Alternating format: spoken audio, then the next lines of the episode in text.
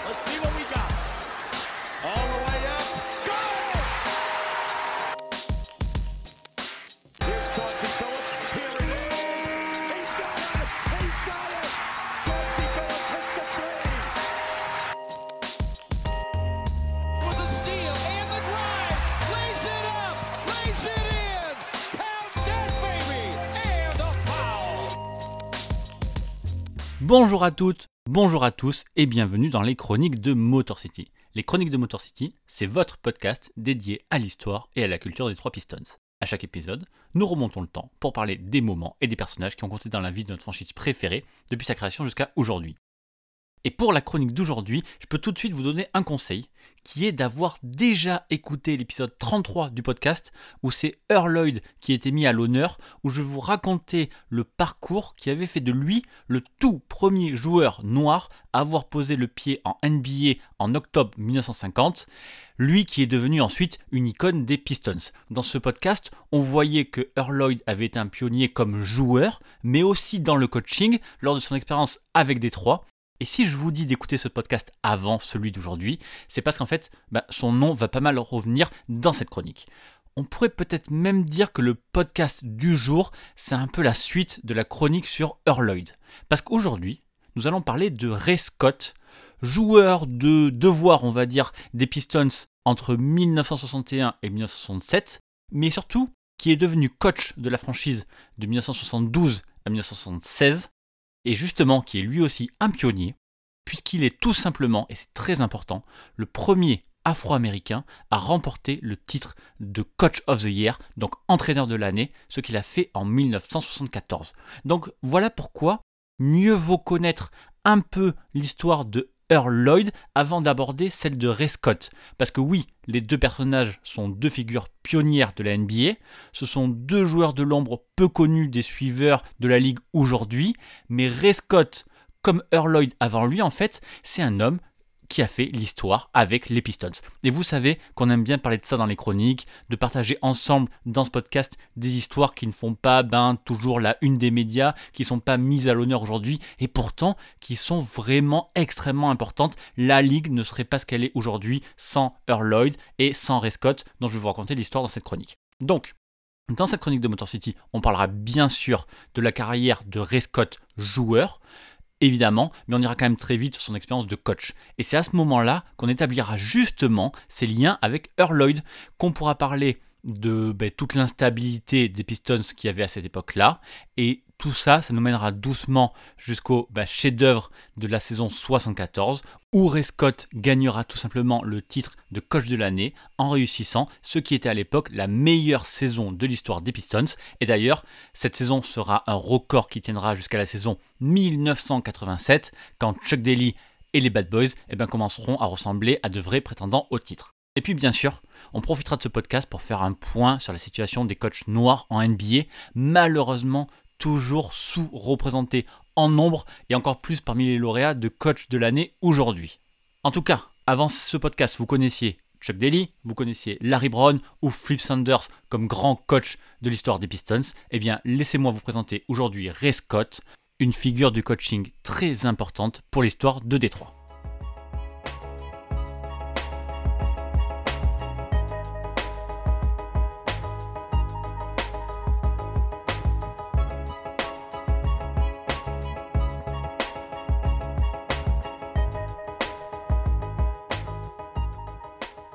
Vous allez rapidement voir dans ce podcast que si Ray Scott a plus tard dans sa carrière eu des attaches très fortes avec la Motor City au point d'y vivre encore aujourd'hui, il est tout d'abord un enfant de Philadelphie. Un enfant des années 40 d'ailleurs, né en 1938 précisément, à peu près au même moment que l'apparition de la NBA. Voilà. Et donc, quand Ray Scott grandit, eh bien, c'est pas tellement la NBA qui lui plaît, déjà parce que c'est une ligue toute neuve, et surtout parce qu'elle est quasiment exclusivement blanche. Rappelez-vous, la première connexion avec Earl quand Earl justement met les pieds sur un parquet NBA devenant le premier joueur noir à le faire, eh bien nous sommes déjà le 31 octobre 1950 sur la fin de l'année 50. Du coup, Ray lui, il vient au basket autrement, et justement par l'intermédiaire des Harlem Globetrotters. En fait, avec l'arrivée tout doucement de, des joueurs afro-américains en NBA, eh bien les médias et les spectateurs commencent à s'intéresser à leur parcours, Et comme beaucoup d'entre eux sont passés avant de la NBA par les Globetrotters, eh bien, c'est à ce moment-là justement qu'ils connaissent leur premier moment de gloire. En tout cas, ça fonctionne sur Ray Scott, qui idolâtre complètement les Harlem Globetrotters, qui vont lui donner envie de devenir basketteur professionnel. Et Ray Scott devient assez vite un joueur de talent, mais c'est aussi sans doute un homme très pressé, puisque une fois entré à l'université de Portland en 1957, il n'y reste qu'un an. Contrairement au standard de l'époque, où les joueurs restaient plusieurs années, lui, il part jouer directement en professionnel dans une ligue mineure nommée la Eastern Professional Basketball League. Alors, ce nom-là, il vous dit peut-être rien, mais cette ligue, vous la connaissez quand même si vous écoutez les chroniques de Motor City depuis longtemps. Pas sous ce nom-là, mais sous le nom qu'elle prendra en 1979, à savoir la Continental Basketball Association ou CBA. Non? Peut-être toujours pas? Bon, en fait, il s'agit de la ligue, la CBA, il s'agit de la ligue qu'a racheté Azaya Thomas en 1999. La CBA, elle a toujours été très importante puisqu'elle a eu des liens très forts avec la NBA, en fait en lui servant un petit peu de ligue expérimentale, une sorte d'antichambre avant la J-League. Et Azaya Thomas, on en avait parlé lors de son podcast post-carrière. Il avait racheté cette ligue pour 10 millions de dollars. Et puis finalement, il avait dû la lâcher quelques mois plus tard à peine, puisqu'il devenait coach des Pacers. Et comme c'était à ce moment-là que la NBA avait lancé la D-League, qui deviendra la J-League, eh bien la CBA avait fini par perdre toute sa valeur et par couler tout simplement en 2001. Bon bref, on revient à notre histoire et à Ray qui joue donc pendant 3 ans pour les Allenton Jets. Les Jets, c'est une plutôt bonne équipe de cette ligue-là, et pour la troisième saison de Ray eh bien, ils finissent même carrément premier avec un bilan de 20 victoires pour 9 défaites, et ils ne s'inclineront qu'en finale de la Eastern Professional Basketball League contre les Baltimore Bullets, qui n'est que la troisième équipe à porter ce nom-là, après les Baltimore Bullets qui ont joué en BAA et en NBA entre 1947 et 1955, et les Baltimore Bullets qui sont revenus en 1963, qui sont aujourd'hui d'ailleurs les Washington Wizards. Voilà, c'est un nom apparemment très connu. Bref, pendant que Ray Scott brille avec les Jets, eh bien il se fait remarquer par Earl Lloyd, deuxième fois qu'on en parle. En fait, dès sa retraite en 1960, Earl Lloyd est devenu scout pour les Pistons. Il est l'un des premiers à remarquer de futurs grands noms comme Willis Reed ou Earl Monroe, mais à cette époque-là, le front office des Pistons n'avait pas vraiment suivi ses recommandations. Mais quand il a recommandé Ray Scott chez les Jets, eh bien cette fois-ci, les Pistons lui ont dit de creuser un petit peu plus son sujet. Alors, Earl Lloyd a débarqué à Philadelphie et a passé une journée complète avec Ray Scott et sa famille. Alors, c'est pas la première fois que Ray Scott avait des contacts avec la NBA. Il avait déjà rencontré les New York Knicks, les Cincinnati Royals et les Chicago Packers, mais aucun ne lui avait fait de vraies promesses pour éventuellement le drafter. Par contre, du côté de Earl Lloyd et donc des Pistons, les choses sont très différentes et la journée se passe tellement bien que le scout de Détroit promet littéralement à la mère de Ray Scott que son équipe, les Pistons, vont drafter son fils à la draft 1961 qui a lieu quelques semaines plus tard. Alors, de son côté, Ray Scott n'y croit pas beaucoup. Il oublie même carrément cette histoire. Et euh, le jour de la draft, il n'est pas du tout concerné. C'est le lendemain qu'il part jouer au basket à New York, dans le Bronx. Et sur la route, il prend le journal pour regarder les résultats de la draft. Et là, surprise, imaginez, c'est un truc de notre temps, son nom est inscrit en quatrième position, effectivement sélectionné par les Pistons. J'ai poussé un cri dans le métro. Je pense que les gens ont cru que j'étais fou. Mais je me suis dit, waouh, tout ce que Lloyd m'avait dit était vrai. C'était donc un homme de parole. Et en venant en Détroit, j'ai été très impressionné par ça, que cet homme m'avait dit la pure vérité. Lors de cette draft 1961, les Packers ont sélectionné Walt Bellamy avec le premier choix. Les Knicks ont pris Tom Seitz avec le deuxième et les Royals ont pris Larry Silfried avec le troisième choix. Et effectivement, avec le quatrième choix, Earl a tenu sa promesse en prenant Ray Scott pour Détroit. Mais c'était un sacré pari, parce que Earl il a vendu aux Pistons Ray comme un intérieur d'abord défensif et gros rebondeur, une vraie présence dans la raquette, une sorte d'encre défensive. Alors qu'en fait, Ray à Allenton, c'était surtout une star offensive qui tournait à 33 points de moyenne par match lors de sa saison 60-61. Et le problème, c'est que ça, les Pistons, ils n'en avaient pas besoin. La marque était plutôt bien répartie. Ils avaient Jenny Chou, Bailey Howell, Don Hall, ce qui a poussé Ray Scott à devoir faire le travail de l'ombre, c'est-à-dire ben, être solide à chaque match, prendre des rebonds et faire des stops défensifs. Il a dû apprendre tout ça une fois arrivé à Détroit, et pour ça, eh bien, il a pu compter sur Earl qui est devenu son mentor et qui l'a aidé à transformer son jeu. À partir de là, Scott et Lloyd ont passé énormément de temps ensemble à l'entraînement, mais même hors du terrain. Lloyd est devenu un vrai ami pour Scott, lui a raconté l'histoire de la NBA, les pionniers comme Ned Clifton, Chuck Cooper, ancien des Globetrotters d'ailleurs, et lui-même qui sont devenus les premiers joueurs de basket noirs en NBA.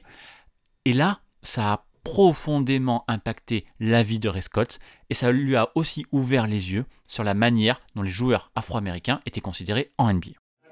just a big happening for me because that began my life uh, in metropolitan Detroit. And I still live there over 50 years later. Uh, I've been college coach. I've been a coach for the Pistons. I've been a coach of the year. Uh, so I've had an extremely good run. But the greatest thing about Detroit, Michigan for me is it's where I met my wonderful wife and we have our children. We have eight children from, uh, altogether, but my three girls that were born in Michigan. So that woman has taken so good care of me that this is just wonderful to be here with you to share this time. Pendant 5 saisons, de 1961 à 1967, Ray Scott sera donc un joueur des Pistons. Grâce à Earl Lloyd, du coup, mais aussi grâce à son coach Dick McGuire, eh Ray Scott devient le joueur défensif de l'ombre qu'on attendait, et un joueur qui compte en NBA, jamais All-Star certes, mais avec des moyennes très honnêtes de 16 points et 10,7 rebonds par match sur cette période-là.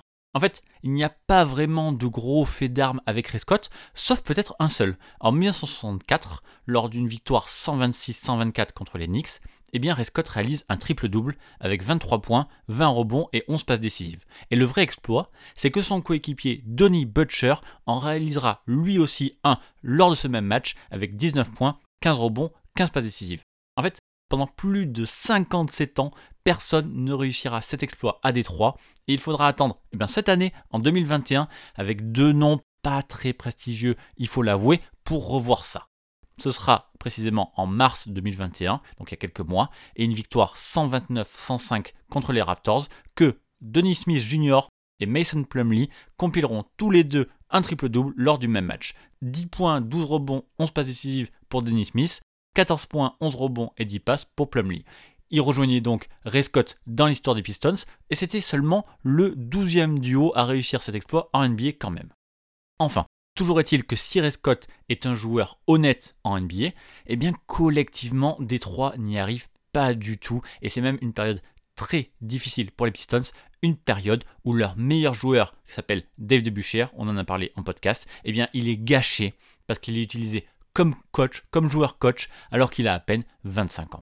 Et puis, en janvier 67, les Pistons montrent un trade assez conséquent avec les Lakers et les Bullets. Les Pistons envoient Ray Scott aux Bullets, qui envoient de leur côté Mel Kuntz aux Lakers, qui finissent le triangle en envoyant Rudy Larousseau à Détroit. Cet échange marque donc la fin de l'histoire de Ray Scott aux Pistons comme joueur, et c'est resté célèbre puisqu'il est devenu une vraie débâcle pour Détroit au moment où Rudy Larusso a refusé tout simplement de rejoindre la Motor City. Mais je vous en dis pas plus, je me réserve peut-être cette histoire pour une prochaine chronique. Bref, Ray Scott passera trois saisons, on va dire un peu moyennes chez les Bullets, où en fait son rôle est un peu plus restreint que chez les Pistons. Et puis, en 1970, la NBA ajoute trois équipes, les Cavaliers, les Trailblazers et les Buffalo Braves. Il y a donc une draft d'expansion comme celle dont on a parlé lors du dernier podcast, Ray Scott sera sélectionné par les Braves. Mais en fait, comme Rick Mahorn, lui non plus n'a aucune envie de jouer pour cette nouvelle équipe, et donc il quitte tout simplement la NBA et part jouer dans la ligue concurrente, la ABA, chez les Virginia Squire, qui est l'une des très bonnes équipes de cette ligue. Il y reste deux ans et prend finalement sa retraite en 1972 à 33 ans.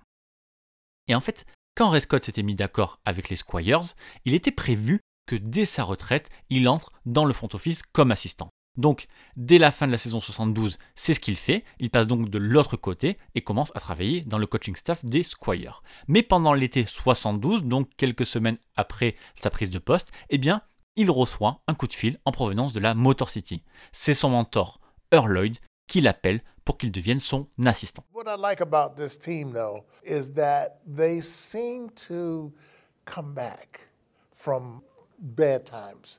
And you, that's what you want to see in a team. How will they, what's their character? And will they come back and, and really be uh, a, a good or formidable team? And I see this in this team. Uh, I think there's some things they have to, to iron out. And you anyone's going to suffer when you have injuries. When you have a, a third of your lineup out uh, with injuries, that's going to impact you. But what happens when you get healthy? And I think as this team gets healthy, they're going to play um, a major, major role uh, in the Eastern Conference. Comme je vous l'ai expliqué tout à l'heure, quand les Pistons ont drafté Ray Scott, eh bien Earl Lloyd était scout. Eh bien, en 1968, il est devenu entraîneur adjoint. Et d'ailleurs, une nouvelle fois, il brisait la barrière de la couleur, puisqu'il devenait le premier adjoint noir en NBA.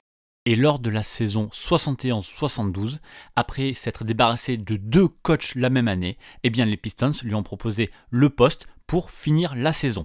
Donc, avant lui sur le banc, il y avait eu Butch Van Breda Kolf, viré au bout de 10 matchs, et Terry Dischinger, qui avait fait l'intérim pour deux rencontres. Donc Earl Lloyd a fait ce qu'il a pu pour finir la saison, mais en gagnant seulement 20 matchs en 70 rencontres, eh bien sa position était un petit peu difficile. Donc Malgré ça, à l'été 72, il propose à Ray de venir l'aider comme assistant, et évidemment, Ray Scott ne peut pas lui dire non.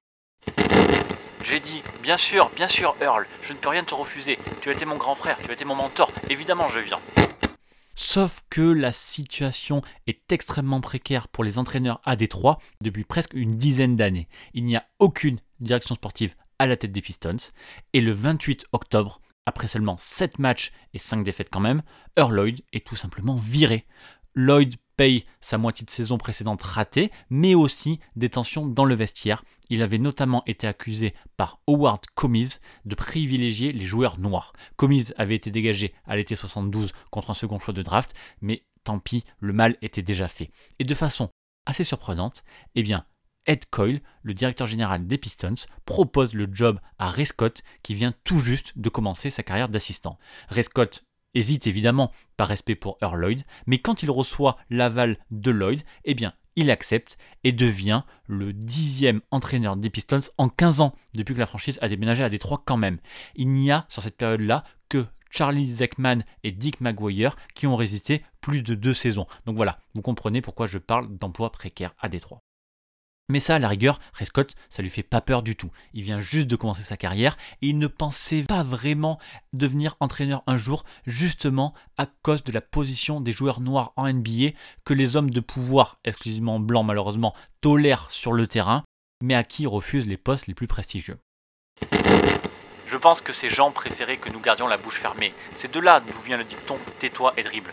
Depuis, les gens ont pu voir que nous sommes des hommes éduqués, nous sommes des hommes capables de discerner. Je vois ça dans la NBA d'aujourd'hui et ça me rend très fier quand je vois les enfants qui sont maintenant éduqués, qui parlent et qui font de bonnes choses avec leur argent.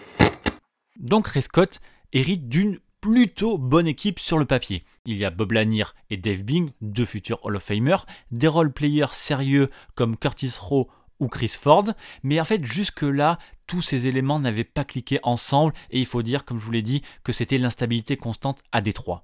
Ray Scott reprend donc cette équipe, et malgré un groupe de joueurs qu'il n'a pas choisi, qu'il découvre et que de toute façon il n'était pas censé coacher, eh bien Ray Scott finit la saison avec un bilan un tout petit peu mieux qu'équilibré, puisqu'il gagne 38 matchs et en perd 37, ça reste plutôt honnête, notamment avec la situation à Détroit. Mais la saison suivante, eh bien, elle va être encore meilleure. En 1973-1974, Ray réussit vraiment à tirer le meilleur de son groupe et les Pistons gagnent 52 matchs, record de franchise explosé. Cette année-là, pour la toute première saison complète de Ray comme coach, les Pistons retrouvent les playoffs et joueront un premier tour épique contre les Bulls. Cette série, c'est un peu un classique oublié qui est allé jusqu'au match 7 avec 4 de ces matchs qui se sont finis par un écart de 5 points ou moins à part lors des matchs 1 et 2 où chaque équipe a gagné à l'extérieur, eh les deux équipes vont verrouiller tous leurs matchs à domicile, ce qui va malheureusement permettre à Chicago de s'imposer au match 7 grâce à l'avantage du terrain. Détroit est éliminé, mais l'équipe vient de retrouver une vraie légitimité et sans savoir, elle vient de disputer eh les prémices de ce qui sera plus tard une future rivalité avec les Bulls. Mais surtout, c'est le plus important, Ray Scott, pour sa toute première saison complète comme coach, eh bien, il est élu Coach of the Year, entraîneur de l'année. C'est clairement l'une des performances les plus admirables de l'histoire des Pistons et Red Scott rentre ce jour-là dans les livres d'histoire en devenant le tout premier entraîneur noir élu dans la ligue. Et finalement, tout est allé très vite. Earl Lloyd, trois ans plus tôt, en 1971, devenait le premier homme noir à devenir exclusivement entraîneur en NBA. Et je dis exclusivement parce qu'avant lui, Bill Russell, Al Attles et Lenny Wilkins avaient coaché des équipes, mais ils étaient entraîneurs-joueurs. Trois ans seulement après le pionnier Earl Lloyd et puis tous les pionniers que j'ai cités, eh bien, Ray Scott devient coach de l'année et prouve qu'il est déjà dans le gratin du coaching en NBA.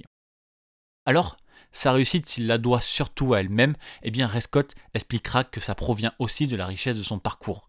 Il citera les enseignements d'Alfred Bianchi, son coach à l'époque des Virginia Squire, et de Jenny Chou quand il était au.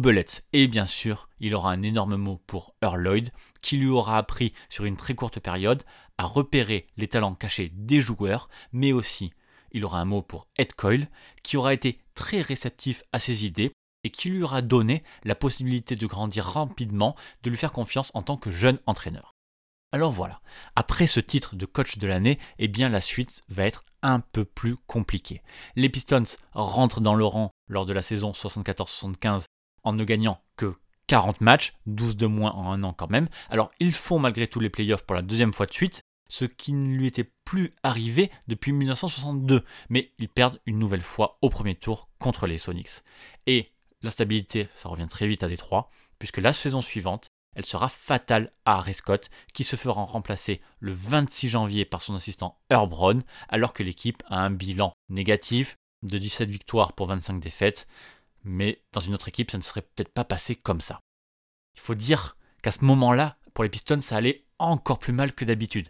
Fred Zollner, le propriétaire historique de Détroit, le créateur de l'équipe, eh il avait choisi de vendre à la fin de l'année 74. Il avait vendu les Pistons à Bill Davidson, un mania de l'industrie du verre pour automobile. Et en fait, après cette saison 74-75 un peu décevante, eh bien, les nouveaux hommes forts de la franchise ont décidé de changer tous les hommes à des postes importants. D'abord Ed Coyle, le GM, qui était remplacé par Oscar Feldman à l'été 75, puis finalement Ray Scott. Ce sont même d'ailleurs les nouveaux propriétaires qui sont venus voir Ray Scott lors d'une séance d'entraînement pour lui annoncer la nouvelle. Et dans la presse, ces nouveaux propriétaires se justifieront par une panne de communication avec Ray Scott, jugeant qu'il était ben, dans l'intérêt de l'équipe qu'il parte. Et très étonnamment, ce sera la seule et unique expérience de Ray Scott en NBA. En quatre saisons avec Détroit, alors qu'il est arrivé en cours pour la première et qu'il a été débarqué avant la fin de la dernière, eh bien il aura réussi à gagner un titre de coach de l'année sur l'une des deux seules saisons complètes qu'il passera dans la Motor City. Six semaines après son départ de Détroit, Ray Scott retrouvera du travail en NCA à l'université de Eastern Michigan. Et ce sera pour lui trois années assez difficiles avec que des bilans négatifs, 9-18, 11-16 et encore 9-18 pour un record total en trois ans de 29 victoires pour 52 défaites. Et malheureusement, en mars 79, l'université décidera de mettre fin à ce contrat, ce qui marquera la fin de sa carrière d'entraîneur.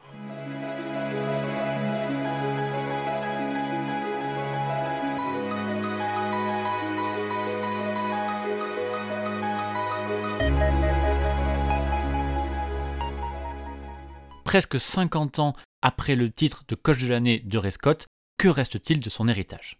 Eh bien, même si la situation est un peu meilleure qu'en 1974, ce n'est pas suffisant. En 47 ans, il n'y a eu que 8 entraîneurs afro-américains qui ont gagné le titre de Coach of the Year. C'est trop peu, et il faut vraiment les citer puisqu'il s'agit de certains des tout meilleurs coachs NBA. Le premier, après Ray Scott, c'est Don Cheney qui a gagné avec Houston et seulement en 1991. Avant ça, entre Ray Scott et lui, rien du tout puis Lenny Wilkens, qui était le coach des Hawks en 1994, Doc Rivers à la tête du Magic en 2000, Avery Johnson chez les Mavs en 2006, Sam Mitchell, coach de l'année avec les Raptors en 2007, Byron Scott avec les Hornets en 2008, Mike Brown des Cavs en 2009, et enfin Dwayne Casey avec les Raptors en 2018. Donc, pourquoi peu de coachs noirs gagnent ce titre? Eh bien, tout simplement déjà parce qu'ils sont sous-représentés en NBA. Aujourd'hui, cette saison-là, la Ligue compte seulement 7 coachs noirs, donc seulement 23% des coachs, alors que